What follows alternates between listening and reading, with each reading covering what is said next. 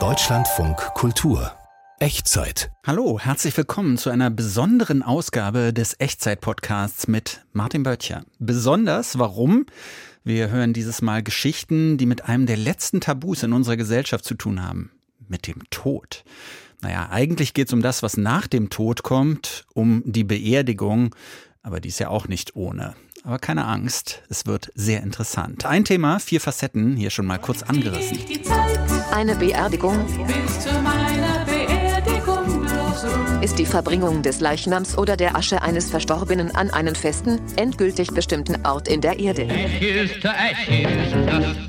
Wir betten die Menschen in einem speziellen Sarg aus Edelstahl, den wir Kokon nennen. Und weil wir die optimalen Bedingungen in diesem Kokon haben, geht diese Verwandlung in Erde so schnell. Trauer. In den seltensten Fällen verfügen bald Sterbende testamentarisch darüber, was sie auf ihrer Beerdigung gespielt haben wollen. Familienmitglieder holen die mumifizierten Toten aus den Särgen und verbringen einen Tag mit ihnen. Das Gefühl, was dieser Mensch bei einem bewirkt hat, dass das wieder spürbar wird bei einer Beerdigung. Die Echtzeit ist ja das Magazin für Lebensart und zum Leben gehört das Sterben dazu. Wir beschäftigen uns in dieser Ausgabe mit verschiedenen Aspekten rund um die Beerdigung, die jetzt aber Reerdigung genannt werden muss im folgenden Gespräch. Reerdigung, das ist eine ganz besondere Art der Beerdigung. Bei der Reerdigung wird innerhalb kurzer Zeit der tote Körper in Erde umgewandelt, in Humus. Nachhaltig offenbar. Pablo Metz von Meine Erde bietet das an. Hallo, guten Tag. Guten Tag. Vielleicht mal zum Verständnis, wird nicht jeder tote Körper irgendwann zur Erde? Das ist doch beim Menschen nicht so viel anders als auf dem Komposthaufen, oder? Grundsätzlich wird natürlich jeder Körper irgendwann zur Erde. Das dauert unter der Erde aber sehr, sehr lange, weil zum Beispiel Sauerstoff fehlt und die Mikroorganismen brauchen diesen Sauerstoff. Und mittlerweile entscheiden sich ja 80 Prozent der Menschen für eine Feuerbestattung. Also reden wir fast eh nicht mehr über diesen klassischen Fall der Erdbestattung. Und wie läuft das dann bei dieser Reerdigung? Wie hilft man dann diesem natürlichen Prozess nach? Wir betten die Menschen in einem speziellen Sarg aus Edelstahl, den wir Kokon nennen, auf ein Bett aus Stroh und Blumen. Und dann schließen wir diesen Kokon und versorgen all diese und die Mikroorganismen in dem Kokon für 40 Tage mit Sauerstoff. Und weil es eben mit Sauerstoff versorgt wird und wir die optimalen Bedingungen in diesem Kokon haben, deswegen geht diese Verwandlung in Erde so schnell und deswegen geht sie so viel schneller als auch unter der Erde. Das klingt so ein bisschen technisch. Ist das jetzt so viel umweltfreundlicher als die normale Erdbestattung oder die, wie Sie schon gesagt haben, die immer beliebter werdende Feuerbestattung? Genau, also natürlich ist es eine grüne Technologie, die wir an dieser Stelle anbieten. Ja, es ist umweltfreundlicher als die klassische Erdbestattung, denn all das, was wir im Körper haben, wird in dem Kokon auf 70 Grad erwärmt, ganz natürlich durch die Mikroorganismen. Damit sterben Pathogene, werden äh, Medikamentenrückstände und so weiter abgebaut, was unter der Erde sonst einfach durch den Regen ins Grundwasser gespült werden könnte. Und im Vergleich zu einer Feuerbestattung, die erhebliche Mengen an fossilen Brennstoffen, Erdgas verbraucht, verbrauchen wir diese nicht. Und damit bieten wir eine erdgasfreie Alternative an.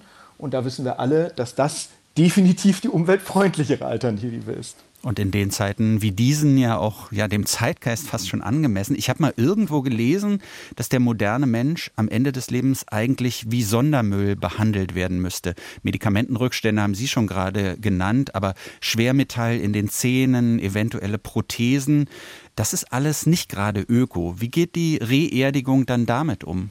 Also die wichtigsten Punkte haben Sie angesprochen. Durch die Umwandlung auf molekularer Ebene das kann man sich ja so vorstellen. Es kommt ein menschlicher Körper und Stroh in den Kokon und am Ende entnehmen wir Erde. Man sieht also, es ist grundsätzlich alles umgebaut worden und so auch die Medikamentenrückstände und die Krankheitserreger. Aber diese ganzen Schwermetalle oder so entstehen vor allen Dingen auch viel zum Beispiel durch den Verbrennungsprozess. Denn das ist ja ein chemischer Prozess. Und da wir diesen Verbrennungsprozess nicht haben, entstehen die an dieser Stelle nicht. Und die ganzen anorganischen Teile wie die Hüftgelenke oder ähnliches, die können wir natürlich je nach Landesgesetzlage und in Abstimmung mit den Familien aus der Erde entnehmen und würden sie dann dem Erdreich und dem Kreislauf der Natur gar nicht mehr zurückführen. Wie ist das bei der Reerdigung? Wo ist da der eigentliche Beerdigungsprozess? Wo, wo findet da die Feier statt? Ist das dann, wenn man den toten Körper in den Kokon packt oder ist das dann, wenn, wenn der Kompost, der Humus zum Schluss beerdigt wird? Denn der wird ja wahrscheinlich beerdigt, vielleicht sogar in einer Urne? Letztendlich verhält es sich genauso wie bei einer Feuerbestattung. Man kann vorher sich vom Körper verabschieden und dort eine Zeremonie oder Trauerfeier abhalten. Die Familien sind eingeladen zu uns in, wir nennen das Gebäude ein Alvarium, das ist das lateinische Wort für einen Bienenstock, auf den Friedhof zu kommen, denn eine Reerdigung selber findet immer auf dem Friedhof statt. Also die Familien sind gerne eingeladen, dorthin zu kommen, die Einbettung in den Kokon selber vorzunehmen. Wir haben das miterlebt, dass die Familien selber die verstorbene Person noch mit Blumen bedeckt haben. Aber natürlich kann dann auch nach den 40 Tagen, wenn die Transformation vollendet ist, wenn die Erde dann auf dem Friedhof in der Grabstelle beigesetzt wird, auch dort noch eine Zeremonie oder Trauerfeier stattfinden. Und auch das haben wir erlebt in Anwesenheit eines geistlichen Beistands oder auch ohne. Also dort sind alle Freiheiten für die Familien gegeben. War da der ein oder andere nicht irgendwie enttäuscht, dass von seinem, ja, von seinem Liebsten nur noch ein Häufchen Erde übrig bleibt? Tatsächlich erleben wir genau das Gegenteil. Also erstens ist es wichtig zu wissen, dass ungefähr naja, bei einer 80 Kilogramm schweren Pers verstorbenen Person so circa 100 Kilogramm neue Erde entstehen, denn auch das Substrat, auf dem der Körper gebettet wird, wird ja zu Erde. Also es ist nicht ein Häufchen Erde, sondern es handelt sich um ein Bündel Erde, das wir letztendlich beisetzen. Und der Moment für die Familien zu sehen, dass diese Transformation tatsächlich stattgefunden und abgeschlossen ist, dass man vor der Grabstelle stehen kann und die Erde sehen kann und weiß, nun ist dieser Prozess auch beendet. Und ich muss nicht vor einer Grabstelle stehen und mich fragen, was ist denn da unten nun eigentlich? Viele Menschen haben, glaube ich, auch Angst bei der Erdbestattung oder diese Vorstellung, dann von, von Würmern zerfressen zu werden. Das ist keine besonders angenehme Vorstellung. Bei Ihnen, Sie haben es schon gesagt, Würmer kommen da gar nicht ran, sondern die ja, Mikroorganismen übernehmen dann die ganze Arbeit. Was passiert denn dann mit dem, was da übrig bleibt, mit dem Kompost? Kann ich dann wie, wie, wie Ribbeck in dem Gedicht nach dem Tod praktisch zum Birnbaum werden oder wie läuft das nach der Beerdigung dann? Tatsächlich hat der Ribbeck in, dem, in der Entwicklung der Idee eine wichtige Rolle gespielt. Die neue Erde wird danach auf einem Friedhof beigesetzt und dann können die Angehörigen darauf sofort etwas pflanzen, in Abstimmung mit dem jeweiligen Friedhof, zum Beispiel einen Rosenbusch oder eben besagten Birnbaum. Das ist genau der Gedanke, dass man ja weiterhin eine lebende Materie bleibt, die deswegen auch im Leben erhalten bleibt. Und das ist wunderschön. Und diese Komposterde gilt die weiterhin oder fällt die weiterhin unter das Gesetz der Totenruhe? Also wird davon ausgegangen, das ist nach wie vor, das sind nach wie vor die sterblichen Überreste? Genau, also wir sprechen juristisch gesehen an der Stelle über die Friedhofspflicht an der Stelle. Und auch für die neue Erde besteht nach aktueller Gesetzeslage in Deutschland weiterhin eine Friedhofspflicht. Genauso wie bei der Asche eines Verstorbenen ja letztendlich auch. Wie viel kostet denn so eine Reerdigung? So ein klassisches Begräbnis ist ja relativ teuer. Genau, klassisches Begräbnis ist relativ teuer. Eine Feuerbestattung ist in der Regel laut Stiftung Warentest günstiger als eine, eine klassische Erdbestattung.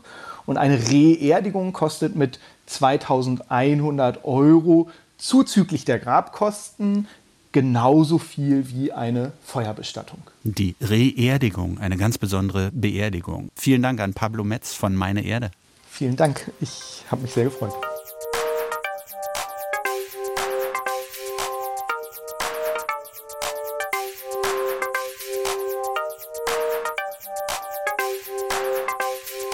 So, jetzt geht es um einen anderen Aspekt der Beerdigung, um Musik, die da laufen könnte. Wenn sich Menschen überhaupt Gedanken über Songs machen, die ganz zum Schluss erklingen sollten, dann kommt oft so etwas wie I Will Survive oder My Way heraus. Meist gibt es aber gar keine Musik, die der Beerdigung eine individuelle Note verleihen könnte. Das hat auch damit zu tun, dass Trauerfeiern eingebettet sind in die Formelhaftigkeit von kirchlichen Institutionen oder Bestattungsunternehmen und dann einem bestimmten Schema folgen. Es gibt aber auch, das weiß mein Kollege Julian Teilen, Alternativen.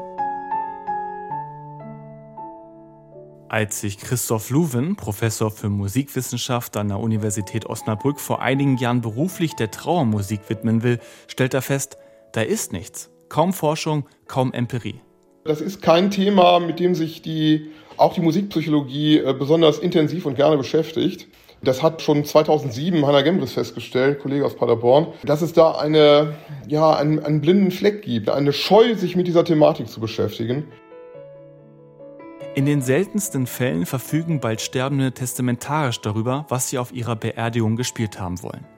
Luwin und sein Team haben deshalb zwei explorative Studien angeregt, in der sie Bestatter und Pfarrer fragten, nach welchen Kriterien die Musik ausgewählt wird. Das Ergebnis? Letztlich wendet sich die Trauermusik an die Hinterbliebenen. Die Musik ist für die Hinterbliebenen. Es ist nicht für denjenigen, der da verstorben ist. Der hat auch nicht mehr sehr viel davon. Stopp mal, werden nun einige sagen. Es wird doch häufig der Lieblingssong des Verstorbenen ausgewählt. Und auch Professor Luwen erinnert sich an eine Beerdigung, auf der eine Operette gespielt wurde. Das ist psychologisch interessant. Das macht man letztlich ja nicht, um dem Verstorbenen sozusagen nochmal eine Freude zu machen, sondern das macht man, um eine Folie zu haben, um sich an den Verstorbenen in seiner musikalischen Persönlichkeit zu erinnern.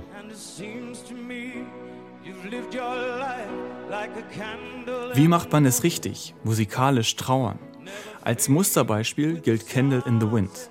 Elton John hatte das Lied ursprünglich für Marilyn Monroe komponiert, zum Gedenken seiner Freundin Prinzessin Diana nochmal umgeschrieben. So entstand eine eindrückliche Intimität, die gleichzeitig aber auch für Fremde zugänglich war. Der Moment, als Elton John das Lied in der Westminster Abbey spielte, ergriff Millionen Menschen auch vor dem Fernseher zu Hause. Die Realität kommt aber meist mit weniger Nachdruck daher. Aus Verlegenheit werden Hit-Playlisten abgefeuert oder der Pastor schlägt ein Lied vor. Die überforderten Hinterbliebenen nicken es ab. Deprimierend befanden vor einigen Jahren die Kundschaffenden Mirko Winkel und Karen Winzer. In Berlin veranstalteten sie deshalb einen Death Lab, eine Art Experimentierlabor für den Tod.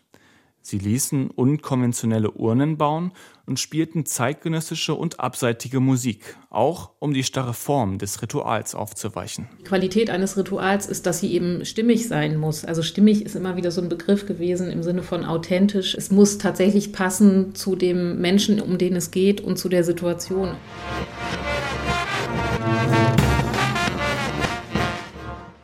Karen Winzer und Mirko Winkel versuchten es also mit dieser elektroakustischen Komposition von Nicolas Wiese, der sich damit am New Orleans Funeral Jazz orientierte.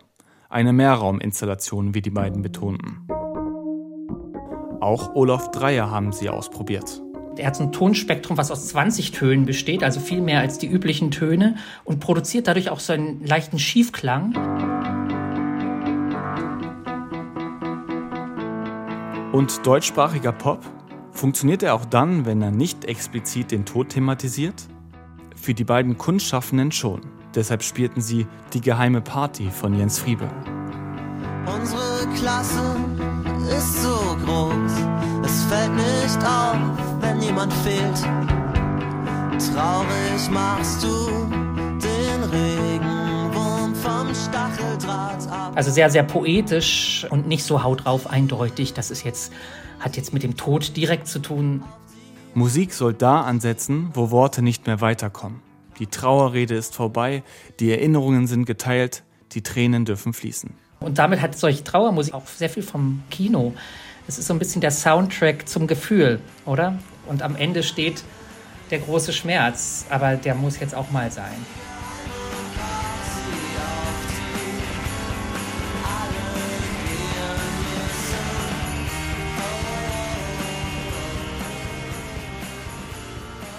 Trauermusik. Vielleicht sollte man da wirklich mal länger drüber nachdenken. Wir kreisen hier in dieser Echtzeit-Episode nach wie vor um das Thema Beerdigung. Nicht überall auf der Welt, da ist der Tod, ist die Beerdigung ähnlich tabu behaftet wie bei uns. Auf der indonesischen Insel Sulawesi etwa, da passiert alle drei Jahre etwas, das bei uns extrem verstören und die Behörden auf den Plan rufen würde. Das Bergvolk der Toraya holt dann nämlich seine Toten aus den Gräbern zur Manene. So heißt es, das Fest der Zusammenkunft. Ein freudiges Ereignis für die Angehörigen und alle können mitfeiern. Lena Bodewein war auch dabei. Ah, da bist du ja wieder, sagt Jonathan Sambara, klappt den prächtigen rot-goldenen Sargdeckel vollständig zur Seite und hebt seinen Vater langsam heraus. Freudig und vorsichtig trägt er ihn aus der Grabkammer und lehnt ihn davor an einer schwarz gemusterten Säule in die Sonne. Sein Vater Daniel ist seit sechs Jahren tot. Seine Nase wird langsam schwarz, die graue, ledrige Haut spannt über dem steifen Körper, aber er trägt ein traditionelles Batikhemd, eine Hose, seine Brille und die Kopfbedeckung des Dorfchefs, der er bis zu seinem Tod war. Während Jonathan ihm die schwarzen Schuhe hinstellt, kuschelt sich die Mutter an den Arm ihres Mannes. Willkommen beim Bergvolk der Toraja auf Sulawesi. Willkommen zur Manene, dem Fest der Zusammenkunft. Oh. Ich bin glücklich. Es ist immer noch ein Vergnügen, ihn zu treffen. Er ist in guter Verfassung. Bei vielen Leuten ist schon gar nichts mehr da, nur noch Knochen. Happy, sagt Ludia Limbong. Sohn Jonathan macht mit einem Pinsel währenddessen die Ohren, das Gesicht und die Brust seines Vaters sauber, rückt die Kappe zurecht und ermutigt neugierige Besucher, ruhig die Hand seines Vaters zu berühren. Hallo, I'm Daniel Seba Sambara. Hallo, ich bin Daniel Sambara. Wie geht's? Mir geht's gut. So albert der 43-Jährige mit der Ferrari-Kappe mit seinem Vater oder dessen Leiche herum. Was auf den ersten Blick makaber wirkt, ist für die Angehörigen eine Zeit der Freude. Sie sehen ihren Mann wieder, ihren Vater, ihren Großvater, jemand, der ihnen fehlt. Ich bin stolz und froh über diese Zeit, denn es fühlt sich so an, als wäre er immer noch in unserer Welt und die nächste Generation kann ihn kennenlernen. Kleinkinder beschauen neugierig ihren Opa. Enkel im Teenageralter machen Selfies mit ihm. Die Kinder haben keine Angst. Die Eltern haben ihnen alles erklärt und gesagt, sie müssten sich nicht fürchten. Das ist alles völlig normal. Manene ist ein Familienfest, das Fest der Zusammenkunft. Zehn Tage lang werden die Gräber wichtiger Personen geöffnet. Reihum kommt das ganze Dorf erst hierhin, dann dorthin.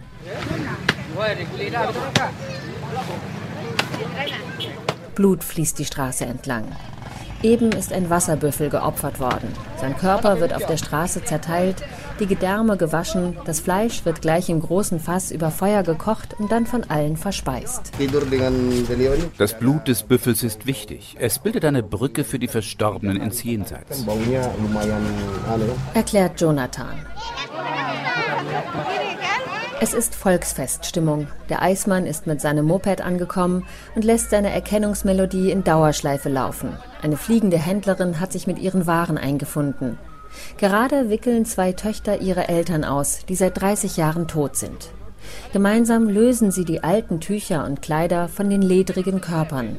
Sie lassen sie von beiden Seiten ein wenig in der Sonne liegen, damit sie gut trocknen und noch besser mumifiziert werden. Sie bekommen frische Tücher und Kleider und dann präsentieren sich alle zum Gruppenbild. Lebender neben Totem, neben Lebendem, neben Totem, neben Lebenden. Und ein Mitglied der Familie begrüßt alle feierlich. And they are pleased to see, to witness of this ancient tradition. Er tut das auf Englisch, damit auch die Zuschauer, die nicht zum Volk der Toraja gehören, ihn verstehen. Denn tatsächlich sind einige Touristen hier aus Frankreich, Italien, auch anderen Teilen Indonesiens. Denn nur hier, hoch in den bewaldeten Bergen von Süd-Sulawesi, gibt es diese besondere Sitte der Manene, bei der die Toten auch tatsächlich aus den Gräbern geholt und frisch gemacht werden. Ludia Limbong, die Frau von Daniel Sambara, sieht das als Zeit der Zärtlichkeit an. Und für Ardi Lulun ist der Dienst am Toten auch ein Dienst an der gesamten Familie. Das machen wir von Herzen, denn wir glauben, wenn wir das Beste für unsere Ahnen tun, wird unsere Familie bald viel Glück haben. Der Zustand der Körper ist ganz unterschiedlich. Das ist auch eine Art Wettstreit. Die Familien sind stolz, wenn ihre Toten noch ganz sind, wenn man sie noch aufstellen kann. Manchmal ist die Enttäuschung groß, wenn ein Sarg nach drei Jahren wieder geöffnet wird. Ungeziefer und Feuchtigkeit können an den Körpern ihr zerstörerisches Werk verrichten, so wie bei zweien von Ardis Verwandten. Die haben nur noch wenig Ähnlichkeit mit dem Foto aus Lebenszeiten, das vor jedem Sarg präsentiert wird. Also nageln die Angehörigen die Särge schnell wieder zu. Sobald die Körper drohen auseinanderzufallen, lassen die Familien sie in ihren Särgen. Die werden geputzt, das ganze Grab wird gereinigt und schön gemacht. Das ist nur während dieser zehn Tage der Manene erlaubt. In den drei Jahren dazwischen nicht. Das bringe Unglück. Fast alle Toraja sind Christen. Aber die alten Bräuche und ihr Glaube können gut nebeneinander existieren. Solange der Verstorbene nicht beerdigt ist, gilt er nicht als tot, nur als krank. So einen Kranken hat auch Esther Butu im Haus. Ihr Mann Elias ist vor einem halben Jahr mit 91 Jahren gestorben. Aber wir können ihn erst im nächsten Juni beerdigen. Es müssen alle zusammenkommen. Solange liegt er in einer Kiste mit einem geblümten Tuch zugedeckt im Zimmer der Tochter, die auf die Universität geht. Ich setze mich manchmal zu ihm und trinke Tee mit ihm. Niemand findet das merkwürdig. Alle wachsen mit diesen Sitten auf. Und als Esthers Mann gerade gestorben war, da haben ihm alle Familienmitglieder gemeinsam Formalin gespritzt, wie hier üblich, damit er nach seiner Beerdigung bei der nächsten Manene auch noch gut erhalten ist. Deutschlandfunk Kultur Wurfsendung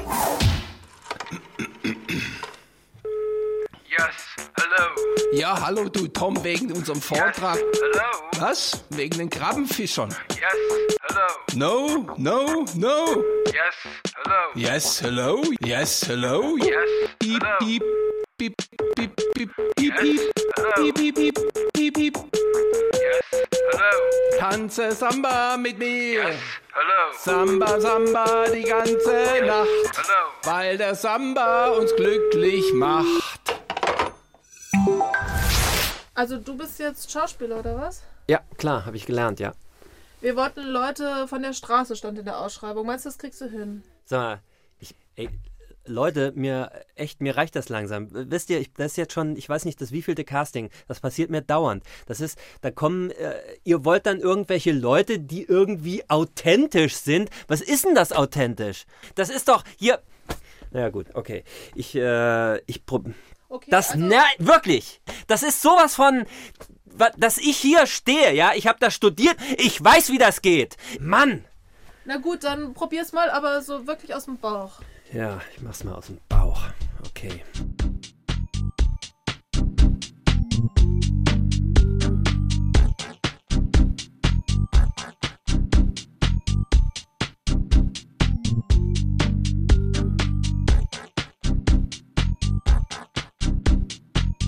Gibt es so etwas wie die perfekte Beerdigung? Wir haben uns dieser Frage ja schon etwas genähert im Lauf dieser Echtzeit. Beerdigungen sind unser großes Thema heute. Die perfekte Beerdigung, so heißt aber auch unsere Serie, zu der wir gleich noch kommen. Louise Brown hat für diese Serie mit verschiedenen Menschen gesprochen und sie gefragt, wie die denn aussehen könnte, die perfekte Beerdigung. Und Louise Brown ist in der Hinsicht auch perfekt. Sie ist nämlich nicht nur Journalistin, sondern auch Trauerrednerin. Hallo Louise. Hallo, schön hier zu sein. Als Trauerrednerin, da hast du auch Einblick, wie Beerdigungen geplant werden. Kommt das häufig vor, dass Menschen ihre Beerdigungen selber planen? Das kommt jetzt nicht vor, dass die eine Beerdigung komplett durchplanen, aber es kommt oft vor, dass es einen Wunsch gibt, zum Beispiel einen Musikwunsch des Verstorbenen oder vielleicht, dass die verstorbene Person gesagt hat, wo sie gerne beerdigt werden möchte. Also so etwas gibt es. Das erinnert mich an meine Mutter, die will, wenn es denn mal soweit ist, unbedingt I Will Survive hören. Ah, okay, schön. Warum sollte man sich denn mit der eigenen Beerdigung auseinandersetzen?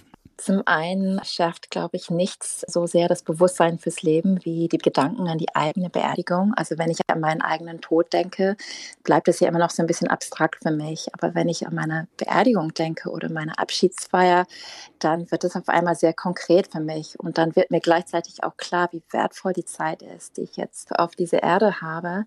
Zum anderen, weil man, glaube ich, auch wirklich etwas für seine Angehörigen tun kann. Also ich erlebe das als Trauerrednerin immer wieder, was für eine Erleichterung das oft für die Hinterbliebenen sein kann, wenn die einfach einige Sachen wissen. Und ich glaube einfach, dass der Tod uns allen sehr viel Angst macht, mir auch. Und das ist wie bei allem, wenn man sich damit auseinandersetzt und damit beschäftigt, wird es ein bisschen weniger groß und gruselig. Was würdest du sagen, was sind so die entscheidenden Punkte bei einer guten oder bei einer perfekten Beerdigung? Was ist da das Ausschlaggebende? Ist es der richtige Friedhof? Mhm. Ist es die Musik? Oder sind es auch ja, der Pastor oder eben die Trauerrednerin? Also ich glaube, jeder Mensch hat etwas ganz Besonderes und Einzigartiges und jeder Mensch äh, hinterlässt ja ein Gefühl bei seinem Liebsten oder seinen Angehörigen und ich glaube, das ist das Entscheidende, dass dieses Gefühl, was dieser Mensch bei einem bewirkt hat, dass das wieder spürbar wird bei einer Beerdigung. Und das kann durch die Musik sein, das kann durch die Abschiedsrede kommen, das kann durch den Ort widerspiegelt werden. Du hast ja eine einigermaßen bemerkenswerte Karriere hingelegt. Du warst ganz normale Journalistin und bist dann zur Trauerrednerin geworden. Wie bist du zum Thema Beerdigung gekommen? Also 2011 sind meine Eltern gestorben innerhalb von drei Monaten und ich habe einfach festgestellt, ich weiß eigentlich gar nichts. War ein ganz, ganz wichtiges, wesentliches Thema im Leben und ich habe die Trauer total unterschätzt. Ich habe das überhaupt nicht verstanden, warum ich so schlecht schlafe, warum mein Deutsch so schlecht wird. Ich wäre nie auf die Idee gekommen, dass es vielleicht damit irgendwie zusammenhängen könnte. Und der Journalismus ist halt immer ein Weg gewesen, mich mit diesen schwierigen Themen oder mit Fragen zu befassen, die mich beschäftigen. Und so ist es gekommen, dass ich etwa ein Jahr nach dem Tod meiner Eltern angefangen habe, viel zu lesen, zu recherchieren über die Trauer und auch ein Interview mit einem Bestattet zu machen, mit der Idee, vielleicht bei ihm ein Praktikum zu machen. Und er hat mich bei unserer Verabschiedung dann einfach gefragt, sag mal, haben Sie eigentlich mal überlegt, Trauerreden zu schreiben? Und in diesem Moment fing es an zu rattern und etwa ein Jahr später stand ich das erste Mal im Pult und es war ein unheimlich schöner Moment. Wenn man selbst schon mal bei einer Beerdigung war, nichts ist schlimmer, als wenn da so eine unpersönliche Rede gehalten wird. Mhm. Wenn also die Person, die praktisch das Abschiedswort spricht, eigentlich gar nichts weiß über den mhm. oder die mhm. Tote. Was macht denn eine mhm. gute Trauerrede aus? Das klingt jetzt wirklich banal, aber die Fakten müssen einfach stimmen. Das ist leider nicht selbstverständlich. Also das habe ich schon so oft gehört, dass dann Angehörigen sagen, bei der Trauerpfeife meiner Mutter wurde der falsche Name gesagt. Also es ist wirklich erstaunlich. Also das ist etwas, was ich als Journalistin mitbringe, wirklich Fakten checken. Aber ich suche ja vor allem quasi wie so ein Klang eines Menschen. Und das Gespräch ist einfach unheimlich wichtig. Und wenn jemand mir erzählt, dass der Vater nach Berlin gegangen ist, dann frage ich halt einfach, warum. Ne? So, also wir gehen ja oft quasi so ein bisschen ab vom Weg. Und ja, ich versuche dann all diese Fragmente und Geschichten dann zusammenzubringen, diesen roten Faden herauszuarbeiten, zu gucken, wer war dieser Mensch und eine ganze Lebensgeschichte auszurollen und zu erzählen. Wir hören gleich deine Serie Die perfekte Beerdigung. Vielleicht noch so als letztes ich nenne es jetzt mal fast einen praktischen Tipp. Wie geht man ran an das Thema eigene Beerdigung? Viele haben ja sich damit noch nie mhm. auseinandergesetzt und mhm. wissen gar nicht, wie man das machen könnte, wie man die eigene mhm. Beerdigung vielleicht planen könnte. Mhm. Ganz banal, man kann sich einfach einen Zettel und einen Stift nehmen und sich einfach selbst ein paar Fragen stellen Möchte ich lieber eine Urne oder einen Sarg für meine Beerdigung? Wo möchte ich vielleicht beerdigt werden? Man kann vor allem auch das Gespräch mit seinen Angehörigen suchen. Ich konnte mit meinen Eltern nie über dieses Thema reden und ich hätte mich sehr gefreut, wenn wir das irgendwie geschafft hätten. Ne? Das Gespräch suchen, sich einfach ein paar Notizen machen. Eigentlich muss man nicht so viel tun und man kann auch auf den Friedhof gehen, da mal einen Spaziergang machen. Wie fühlt sich das an? Gefällt mir dieser Ort? Könnte ich mir das vorstellen, dass meine Kinder sich hier auch wohlfühlen würden? Also es gibt einiges, was man tun kann. Louise ja. Brown, Journalistin, Trauerrednerin und Autorin unserer Serie Die perfekte Beerdigung. Vielen Dank für dieses Gespräch. Vielen Dank. Das war der Echtzeit-Podcast mit Martin Böttcher und mit hoffentlich nicht allzu schweren Gedanken. Normalerweise geht's bei uns ja sehr viel lebensfroher zu. Das kann man auch live im Radio erleben. Jeden Samstag ab 16.05 Uhr im Deutschlandfunk Kultur. Viele weitere Episoden unseres Echtzeit-Podcasts gibt's natürlich auch auf unserer Webseite und fast überall dort, wo es Podcasts gibt. Vielen Dank fürs Zuhören und hoffentlich bis bald. Tschüss.